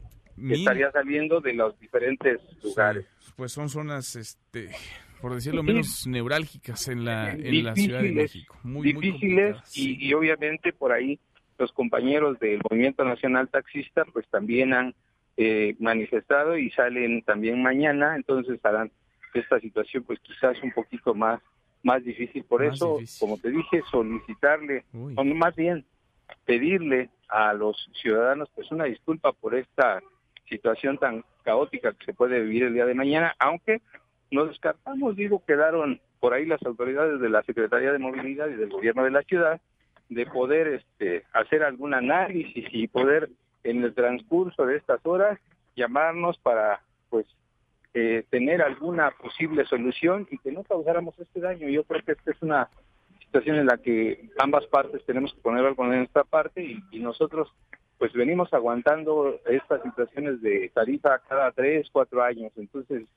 decimos ya hay un rezago bastante grande, unidades con más de 30 años, pero que difícil que difícilmente se pueden cambiar en el esquema que actualmente pues estamos. sí, porque es entendible, puede ser entendible que ustedes pidan un incremento en la tarifa. El asunto es que se da cambio, ¿no? Porque el usuario también estaría esperando mejoras, un transporte más seguro, de mayor calidad. Veremos si no hay respuesta en el transcurso de la tarde. Mañana pinta para ser un miércoles caótico desde muy tempranito en el Valle de México. Nicolás, gracias. No, gracias a ti, gracias a todo tu auditorio. Gracias, muy buenas tardes. Desde cuatro puntos neurálgicos saldría, nos asegura Nicolás Vázquez Figueroa, el vocero de la Organización Fuerza Amplia de Transportistas. Desde el norte, en el Metro La Raza, Insurgentes Norte, en el oriente, el Metro Puebla, el Metro General Anaya en el sur y Avenida Constituyentes a la altura del Panteón Dolores en el poniente. Van a desquiciar el tráfico van a desquiciarle la vida a cientos de miles, y no es que a millones de capitalinos. Mañana casi llegamos a la media hora con 26 pausa y volvemos con un resumen de lo más importante del día. Esta mesa, la mesa para todos. Información para el nuevo milenio. Mesa para todos con Manuel López San Martín. Regresamos. El 18 de febrero de 1987, Living on a Prayer es número uno de la lista Billboard el tema de Bon Jovi, incluido en su álbum Sleeper When Wet, consagró el éxito de la banda y todavía hoy figura como su canción más emblemática. Contenían otros éxitos que hoy todavía se recuerdan, como You Give a Bad Name o Wanna Dead Alive.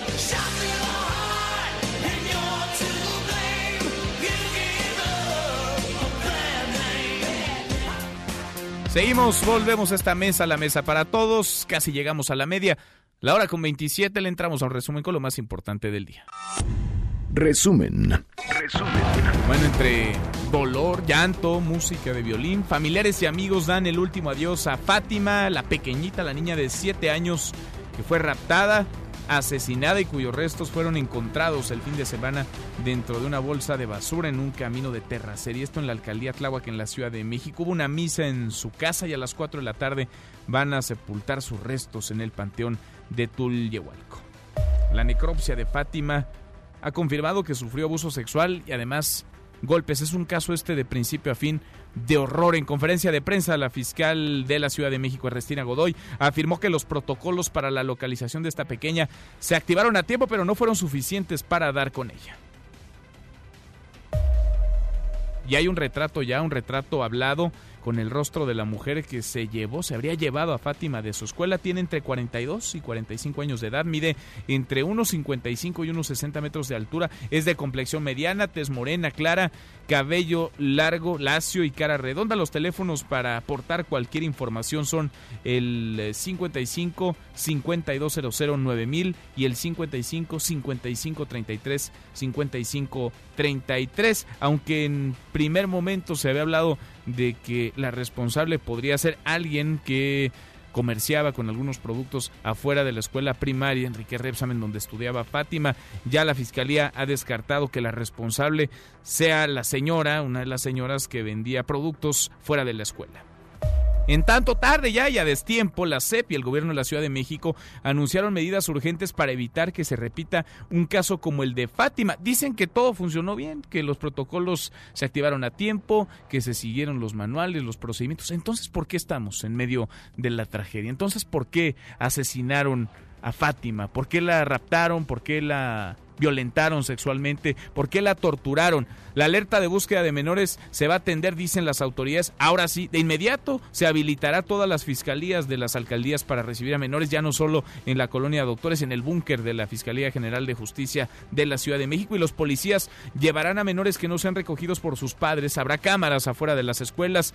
A ver si es cierto. ¿eh? Ojalá. Habla la jefa de gobierno, Claudia Sheinbaum. Desde ahora se está trabajando con quien diseñó la alerta AMBER, cómo funciona en otros países, cómo se puede fortalecer en la Ciudad de México y particularmente relacionado con las escuelas, independientemente de la presentación de la denuncia por parte de los padres o madres o familiares, va a haber un protocolo o ya hay un protocolo establecido para que la autoridad educativa federal pueda hablar directamente con la fiscalía y decir tenemos este problema con un menor.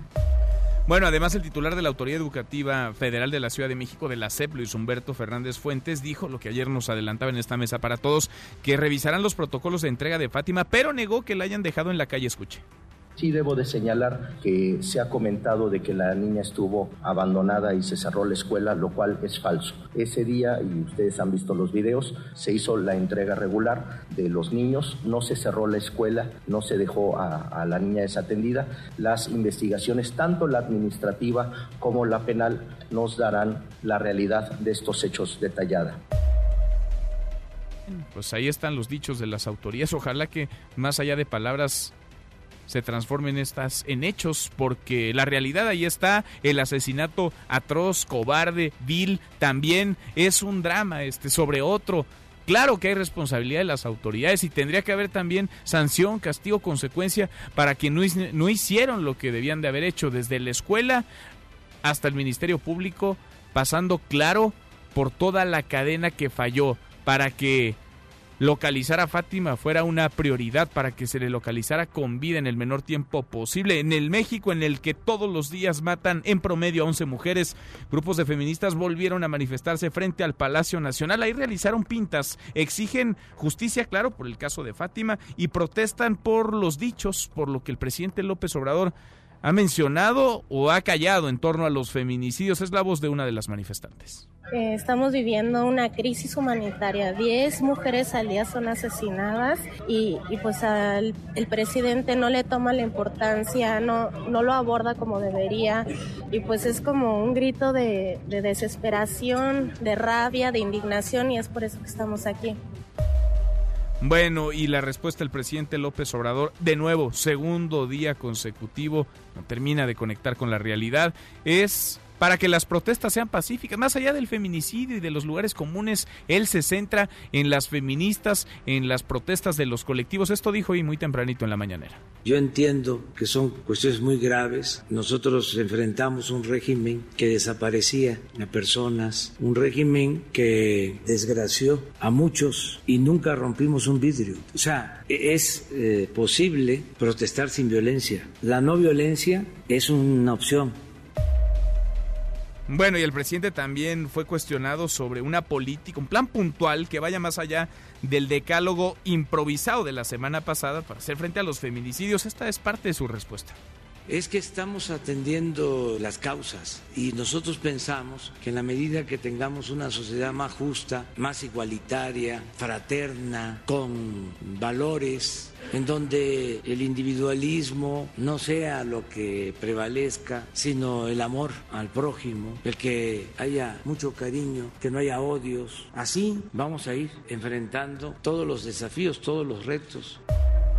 Bueno, el lugar común del presidente López Obrador suena bonito, ojalá algún día lleguemos a ese mundo, pero se necesitan acciones hoy, urgentes. No para la próxima generación, no para el final del sexenio, ni siquiera para finales de este año, hoy qué se va a hacer más allá de un decálogo improvisado. ¿Qué se está haciendo? ¿Qué se está dejando de hacer? ¿En dónde están los tramos de responsabilidad del gobierno federal, que la tiene por supuesto, pero de los gobiernos estatales, que son buenísimos para esconderse abajo del escritorio y de las instituciones encargadas de procurar, de impartir justicia? Llegamos a donde llegamos porque todos, autoridades, sociedad, gobiernos, hemos hecho lo que hemos hecho y dejado de hacer lo que dejamos de hacer. Hay reacciones, muchas reacciones en torno a los feminicidios, la violencia, el caso horroroso de Fátima en el Senado. Oscar Palacios, Oscar, buenas tardes. ¿Qué tal, Manuel? Buenas tardes. Así es, pues de entrada, senadores del PAN urgieron a declarar una emergencia nacional por la ola de violencia feminicida que se vive en el país y plantearon también crear una comisión especial de seguimiento a feminicidios de niñas y adolescentes. En conferencia de prensa, la senadora Josefina Vázquez Mota recordó que en ninguno de los 25 programas prioritarios presentados por el gobierno federal se da relevancia a la protección de mujeres y niñas. Señaló que ante la pandemia de odio de género que se apodera de las calles de nuestro país, ha llegado ya el momento de declarar una emergencia nacional y que las mujeres sean una prioridad para la actual administración. Escuchemos al Ejecutivo Nacional, lo que le quiero pedir es que las mujeres seamos prioridad y que se aplique la ley y el Estado de Derecho y que se dé un seguimiento serio y que no haya impunidad y que se castigue a los culpables de estos feminicidios, de estas muertes, de estos crímenes, de estas desapariciones, porque estamos en un estado de emergencia nacional y una epidemia de feminicidios que debe parar y debe parar ya. Por su parte, la senadora Kenia López Rabadán apeló a la sensibilidad del presidente Andrés Manuel López Obrador y le pidió que en lugar de preocuparse por las puertas de Palacio Nacional, se ocupe de las más de 60 millones de mujeres que viven en nuestro país. En tanto, el senador por Movimiento Ciudadano, Samuel García, exigió al gobierno federal que se ponga a trabajar en favor de las mujeres de México. Así lo dijo. No hay mañanera, no hay show, ni circo, ni ganso, ni nada en este momento que sirva de cortina de humo, de distracción a este gobierno para atender el problema. Déjese de vejezadas y póngase a trabajar por las mujeres de México.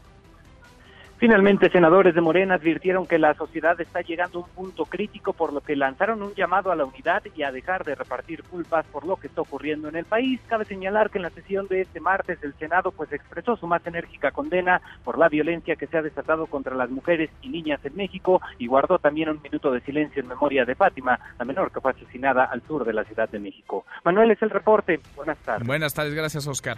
Hasta luego. Oscar Palacios. Eso en el Senado, en la Cámara de Diputados. Angélica, Angélica Melín, ¿cómo te va? Buenas tardes. Manuel, muy buenas tardes. Con el gusto de saludarte y también de saludar al auditorio. Aquí en San Lázaro también hubo pronunciamientos sobre el tema de los feminicidios, un acuerdo de todos los coordinadores parlamentarios para expresar el rechazo del legislativo a toda forma de violencia, Manuel, de género y también pues hacer llamados a las autoridades en todos los órdenes de gobierno, en el ámbito judicial, en el ámbito de los ejecutivos, a tomar medidas urgentes para erradicar la violencia contra las mujeres y las niñas en el país. El resolutivo aprobado por unanimidad por los congresistas incluye exhortos también a emprender acciones urgentes, Manuel, para prevenir y erradicar la violencia feminicida, así como un llamado expreso a las autoridades judiciales a que no difundan el contenido de carpetas de investigación en este tipo de casos para no arruinar precisamente las pesquisas. En el debate, legisladoras de todos los partidos, eh, no pudieron evitar, Manuel, caer en el reparto de culpas por las acciones y omisiones de los gobiernos anteriores y la actual administración. Las legisladoras sacaron mantas contra la indiferencia del presidente, se pusieron eh, zapatos rojos y frente a la tribuna de San Lázaro las congresistas se quitaron los zapatos, todas venían con zapatos rojos, las legisladoras del PAN los pusieron frente a la tribuna para simbolizar a las mujeres asesinadas. Hubo gritos de reclamo entre unas y otras bancadas y hasta el llanto de una congresista del partido del trabajo que le reclamó a la oposición la hipocresía de, eh, bueno, pues ahora salir a recriminar los eh, feminicidios cuando dijeron los legisladores de la mayoría, ellos generaron el ambiente que tiene al país eh, sumido en la violencia feminicida. Escuchamos parte de lo que dijo en este debate que se tornó rígido al final la, la diputada del PRD, Guadalupe Almaguer. Por tanto, todos los discursos permisivos que se dictan desde la presidencia abonan al caldo de cultivo de un México que asesina, despedaza, calcina y desintegra los cuerpos de las mujeres y las niñas. Este es un Estado feminicida. Este es el México feminicida que no quieren ver. Aunque legisladores de todos los partidos, Manuel, le pidieron que este tema no se politizara, las congresistas no lo pudieron evitar. Escuchamos lo que dijo la diputada del Partido del Trabajo, Claudia Domínguez. Quieren venirnos a echar a nosotros. Nosotros estamos trabajando por regenerar la vida pública, porque esto tiene que ver con funcionarios y con todos los organismos que ustedes no supieron hacer funcionar, porque son corruptos y se robaban el dinero, porque no lo usaron para lo que se debe. Y ustedes me caen más gordos porque se la pasan sacando raja política de una tragedia. Ustedes no debieron subir aquí a sacar raja política, sino a decir cuánto duele una niña muerta. ¿Cuánto duele? permítame, diputada. ¿Qué nivel, Angélica? ¿Qué nivel en la Cámara de Diputados? Increíble el oportunismo. Vaya, ni en este tema, carajo, ni en este tema pueden. Es de verdad increíble, inaudito lo que pasa en la Cámara de Diputados. Qué bajeza de nivel.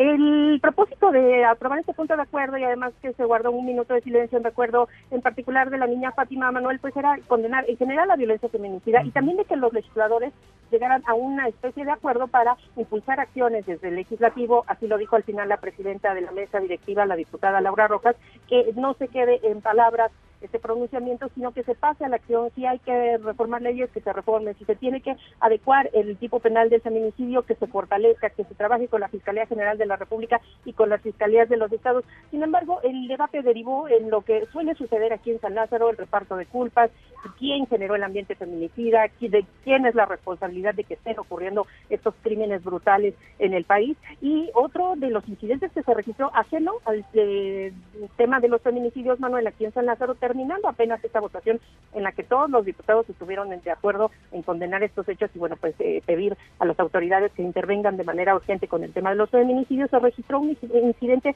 pues inusual aquí en San Lázaro, un par de personas que se encontraban en el área de la prensa acreditada en este balcón mm, eh, palco que se le eh, asigna a la prensa acreditada para que se haga la cobertura desde el salón de sesiones, pero dos personas, una mujer vestida de rojo y un eh, caballero, un señor, eh, trae un suéter de color verde, se saltaron la zona de prensa, se metieron al pleno, corrieron hacia la cruz del vicecoordinador del Partido del Trabajo, Gerardo Fernández Noroña, y le mostraron una pancarta de repudio. La pancarta que le mostraron decía que el diputado Noroña vive del pueblo, traiciona al pueblo, es simulador, violento, mentiroso y vulgar ambicioso, decía Samantha, que mostraron estas dos personas que eh, pues interrumpieron por un momento los trabajos parlamentarios, se pidió al eh, personal de servicios parlamentarios que pues acompañara a estos dos civiles que ingresaron pues eh, con un brinco inesperado al salón de sesiones para protestar contra el diputado Fernández Noroña, que nos indica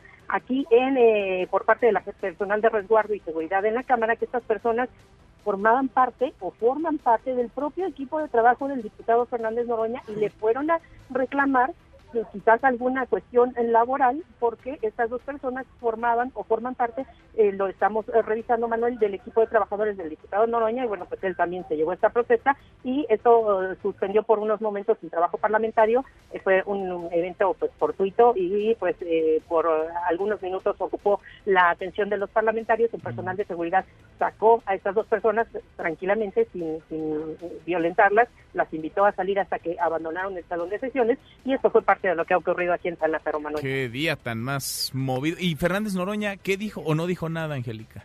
Todavía no ha dicho nada. El diputado Fernández Noroña suele inmediatamente cuando se le alude o tiene algún comentario pide la palabra y lo expresa.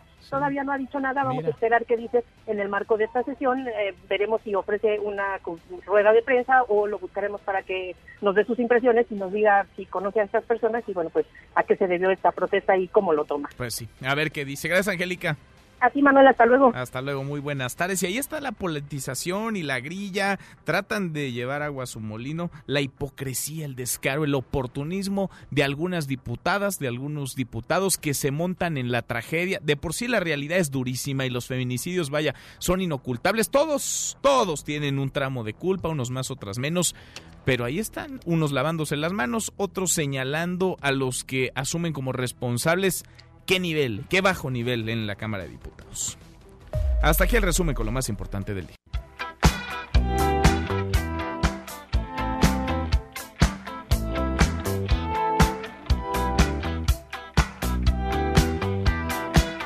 José Luis Guzmán Miyagi, mi querido Miyagi, segundo tiempo en esta mesa para todos. ¿Qué estamos escuchando? ¿No reconoces esta voz? A ver.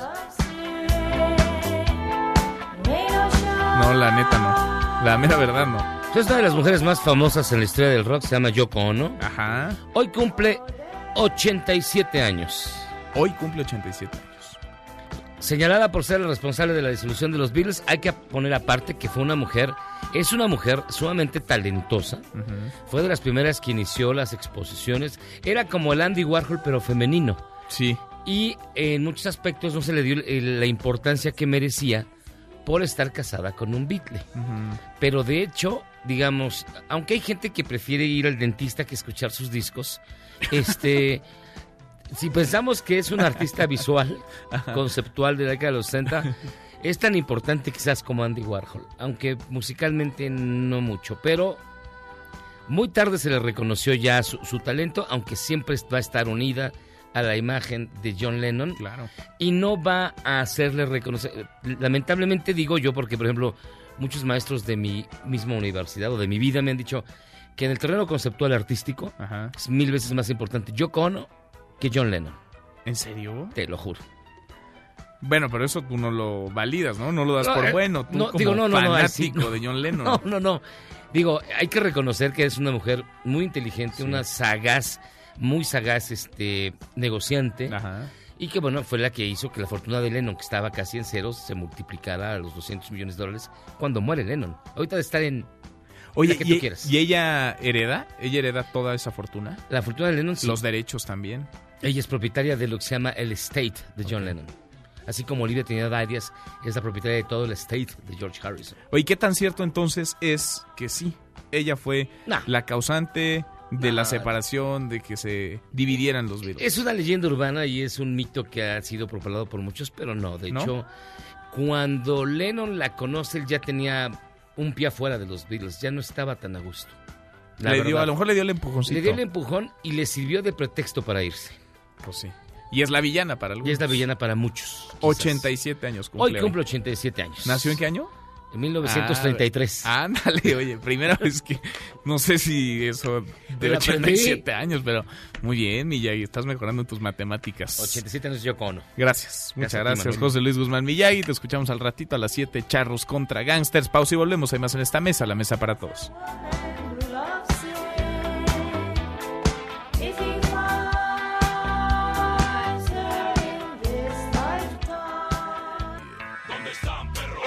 Rescatan a cinco perros que usaban en peleas clandestinas. Los perros fueron rescatados de una empresa en el municipio de Cortázar, Guanajuato. Están seriamente lastimados y bajo observación médica.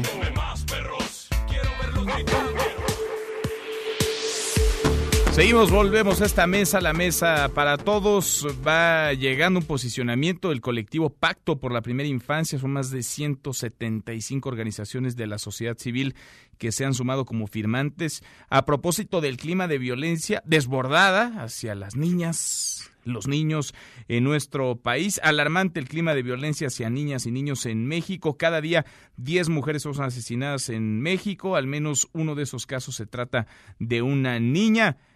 Dice este colectivo que es necesaria una respuesta urgente del Estado mexicano, es impostergable, apuntan que tanto el gobierno federal como el de los estados, el de las entidades de nuestro país, se tomen medidas al respecto y se reconozca la dimensión de la tragedia y el incremento de la violencia de género hacia niñas y adolescentes. Indispensable, apuntan, atender condiciones de largo plazo como el machismo y la violencia estructural, pero también tomar acciones de inmediato que permitan prevenir, combatir, castigar la violencia sexual infantil, fortalecer los mecanismos de denuncia y protección de las mujeres víctimas de la violencia, fortalecer los mecanismos de búsqueda y respuesta inmediata en caso de desapariciones y fortalecer las investigaciones y sanciones a los responsables en medio del clima de violencia desbordada. Hay que escuchar pues a los expertos, a quienes están en contacto con estas realidades, no de ahora, desde hace mucho. Ojalá Ojalá que desde el gobierno federal, los gobiernos de los estados, se escuchara la voz de quienes tienen experiencia, conocimiento, de quienes pueden aportar en una solución que nos requiere,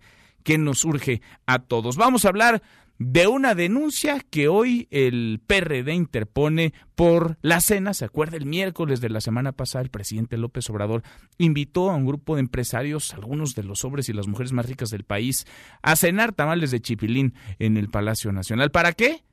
Pues para venderles boletos de la rifa del avión, donde el premio no es el avión. Fernando Belanzarán, integrante de la Dirección Nacional Extraordinaria del PRD en la línea telefónica. ¿Cómo estás, Fernando? Muy bien, muy bien, Manuel. Encantado de estar contigo, con tu auditorio. Fuerte abrazo. Gracias. ¿Ante quién y por qué la denuncia, Fernando? Bueno, eh, vamos a presentar dos denuncias. Esta es una primera a la Secretaría de la Función Pública, eh, porque evidentemente hay una violación flagrante a la ley de responsabilidades. Eh, ¿Qué es lo que pasó ese miércoles? Pues la verdad es que lo que hizo el presidente fue pedirle moche a los empresarios. ¿Qué es el moche? El moche es que a cambio de, contratos tengan, este, pidan recursos en efectivo. Aunque ellos, aunque ellos han dicho que no y que no se sintieron presionados y que voluntariamente entraron a la compra de cachitos. Mira, el palo y la zanahoria es, evidente. El 78% de los contratos que se que ha otorgado el gobierno de Andrés Manuel López Obrador son sin licitar. Es, es el porcentaje más alto desde que en la ley se estableció que eh, la asignación directa debía ser la excepción y no la regla. Pero en el gobierno de Andrés Manuel es la regla. El 78% de los contratos se dan sin licitación, es decir, discrecionalmente. ¿Quién se pelea con un presidente tan poderoso que entregue ese tipo de contratos, no? Eh, y, y, el palo, ¿qué te digo? Eh, como, como lo escribió García Soto en el Universal, les hablaron a los empresarios del SAT, desde el SAT, desde teléfonos de la eh, del sistema de administración tributaria, administración tributaria exactamente que investiga los los impuestos. Y ya vimos lo que hace la unidad de investigaciones financieras que puede congelar cuentas sin orden de un juez. Primero congela cuentas y luego averigua. Entonces tú dices que sí hubo presión hacia los empresarios. Claro, por, supuesto, ¿quién quiere quedar mal con el presidente cuando les pone incluso por escrito? La coacción es evidente. Es como la cena aquella de Salinas en 1993 que les pasa la charola a los empresarios. Igual, ¿quién le dice que no al presidente con todas las consecuencias que eso trae? Porque tenemos además una presidencia tan poderosa como las que solo existían en el siglo pasado. Mm. Y por supuesto que hay una coacción eh, implícita, clara, notoria, en quien, insisto, entrega los, los, entrega los contratos, eh, insisto, eh, de manera absolutamente discrecional. Y dime si no, la comprobación es la negativa del presidente a hacer público quienes están comprando los cachitos y cuánto. Bueno, ellos, los mismos empresarios no han querido decir si le entraron y con cuánto le entraron. Acá hemos platicado con varios de los que asistieron y no quieren, no quieren revelar. Claro, porque tú, has, porque entonces podríamos hacer el cruce entre los cachitos comprados mm. con los contratos asignados. Mm. Entonces una denuncia es una denuncia es ante la ante la Secretaría de la Función Pública y la otra va a ser ante la Fiscalía. Sí, sí, claro. Yo creo que la próxima semana estaremos eh, yendo a la fiscalía a presentarlo porque está perfectamente tipificado como concusión. Mm. Eso está tanto en el Código de la Ciudad de México como en el Código Federal. En este caso, su correlativo, digamos, en la ley de responsabilidades es el cohecho, ¿no? Porque claro que hay una presión y el presidente, ningún funcionario público debe de pedir de esa manera recursos. Y fíjate tú además, es lógica elemental. Si fuera un asunto solamente filantrópico, pues los empresarios podrían comprar ellos el, equipo médico y donarlo al, al, a, a, otros eh, hospitales eh, públicos, podrían hacer directamente, pero no lo hacen para comprar cachitos de una rifa del avión presidencial sin avión. Bueno, pues vamos a... Dicho acá es, pura propaganda del vamos, gobierno. Vamos, Fernando, me come el tiempo. Vamos a seguir platicando. Queda esta primera denuncia, vendrá otra la próxima semana. Platiquemos entonces. Gracias como siempre. Y me tendrás que dar la razón en que es mejor presentar denuncias que decirles fuchicaca a los corros. no, gracias, Fernando. te, mando un abrazo. Otro de vuelta. Muy buenas tardes, Fernando Belaún Saranja. Pero nos vamos, revisamos lo último en la información. En tiempo real. Karime Macías se ampara para evitar ser detenida en México. La contaminación provoca hasta 48 mil muertes prematuras al año en nuestro país. Trasladarán a Emilio Lozoya a una prisión en Madrid no es necesaria una nueva constitución, dice el ministro Fernando Franco. Con esto llegamos al final. Gracias, muchas gracias por habernos acompañado a lo largo de estas dos horas. Soy Manuel López San Martín. Se quedan con Nicolás Roma y Radio Marca Claro. Nos vemos al rato, 8 de la noche. Noticias República MX por ADN 40. Y aquí nos encontramos en esta mesa, la mesa para todos. Mañana, como todos los días, pásela muy bien, ya casi es viernes. MBS Noticias presentó Mesa para Todos con Manuel López San Martín. Un espacio donde todos tienen un lugar. Este podcast lo escuchas en exclusiva por Himalaya. Si aún no lo haces, descarga la app para que no te pierdas ningún capítulo. Himalaya.com